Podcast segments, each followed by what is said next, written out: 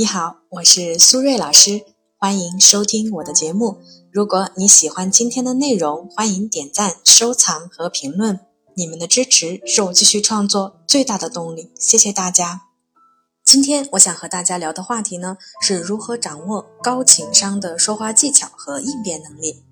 其实啊，关于高情商的说话技巧这个话题呢，在网上啊可以说是一搜一大把。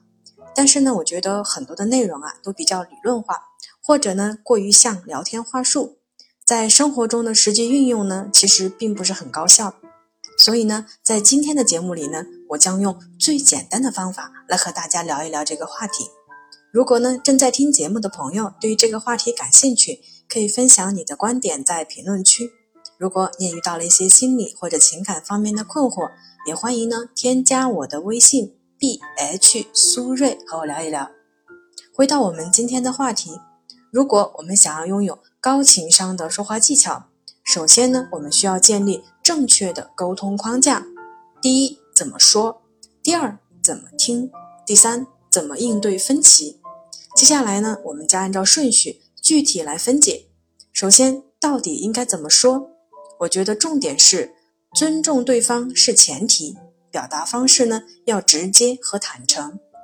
这样做的目的呢，是既要让对方了解你的真实想法，又要说出重点，让对方理解你的观点和意图。下面呢，给大家举个例子：领导呢给你布置了一个任务，但是啊，很遗憾你没有按时完成。这个时候你应该怎么说呢？大家可以想一想，如果是以前的你，你是怎么说的？是想到什么就说什么，还是呢先和领导呢抱怨自己有多努力、多辛苦？我觉得更好的表达方式是，先在脑子里呢过一遍自己想要说的内容以及想要达到的目的是什么。表达的方式呢一定要直截了当，减少不必要的废话。因为领导的性格啊，通常都是比较强势的，所以呢，他们喜欢听重点以及呢解决方案，而不是听原因和解释。所以啊，我们要避免讲太多的细节和过程，既浪费时间呢，也会让对方不知道你想表达什么，甚至对你印象啊大打折扣。其次，应该怎么听？我们常说人有两只耳朵，一张嘴，所以呢，应该多听少说。那到底应该怎么听呢？我觉得重点是耐心倾听，态度专注，不要随意打断对方，听完再提问。我们这样做的目的呢，是让对方有意愿继续和你说下去，让你了解更多的信息，可以为你所用。举个例子，你和相亲对象聊天的时候，他一直啊滔滔不绝，你应该怎么听？大家遇到这种情况，是不是很想打断对方呢？我觉得更好的处理方式是听完再说。要知道呢，一个人之所以滔滔不绝，肯定啊是他对你感兴趣，但是由于情绪比较紧张，或者呢缺乏沟通技巧，所以采用了这种可能会让你觉得不舒服的方式。不管怎样呢，我相信啊他一定是没有恶意的。所以呢，我们一定要保持耐心，不要随意的打断对方，甚至啊可以鼓励对方多说。因为这样呢，会让对方感觉被尊重、被认可，给彼此呢建立一个良好的沟通氛围。再举个例子，女生啊，有的时候发微信一条接着一条，男生会觉得不耐烦，你到底想说什么？其实女方的想法呢很简单，她只是一种单纯的分享欲望，她想把事情的过程、自己的感受和想法说给你听。但是当男生问女生，你想表达的重点是什么，就会让女生觉得你不想听他说话，就是代表你不喜欢他。于是啊，他就默默的撤退了。总而言之，我们想要当一个会听的人，不仅呢需要耐心和专注，也需要我们有表达的欲望，坦率的说出自己的经历和感受。就像打羽毛球一样，接球以后也要把球再打出去，才能够让对方呢更了解你。这就是拉近彼此关系最简单的方法。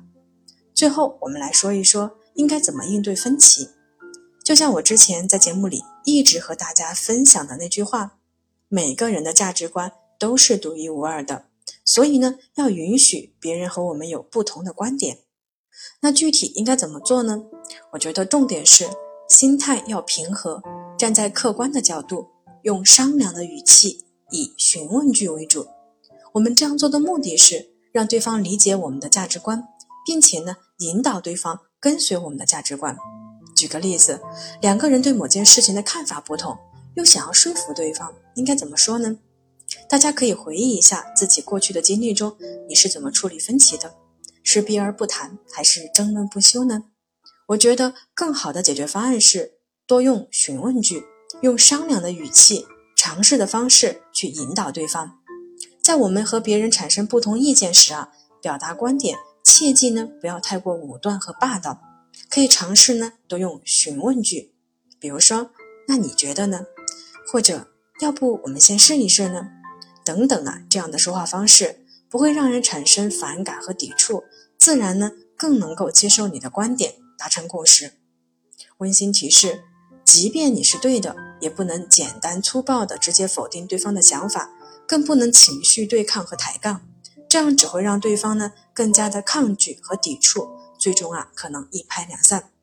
最后呢，我们来总结一下：想要学会高情商的沟通方法，关键点呢在于建立一个正确沟通的框架。怎么说？怎么听？怎么处理分歧？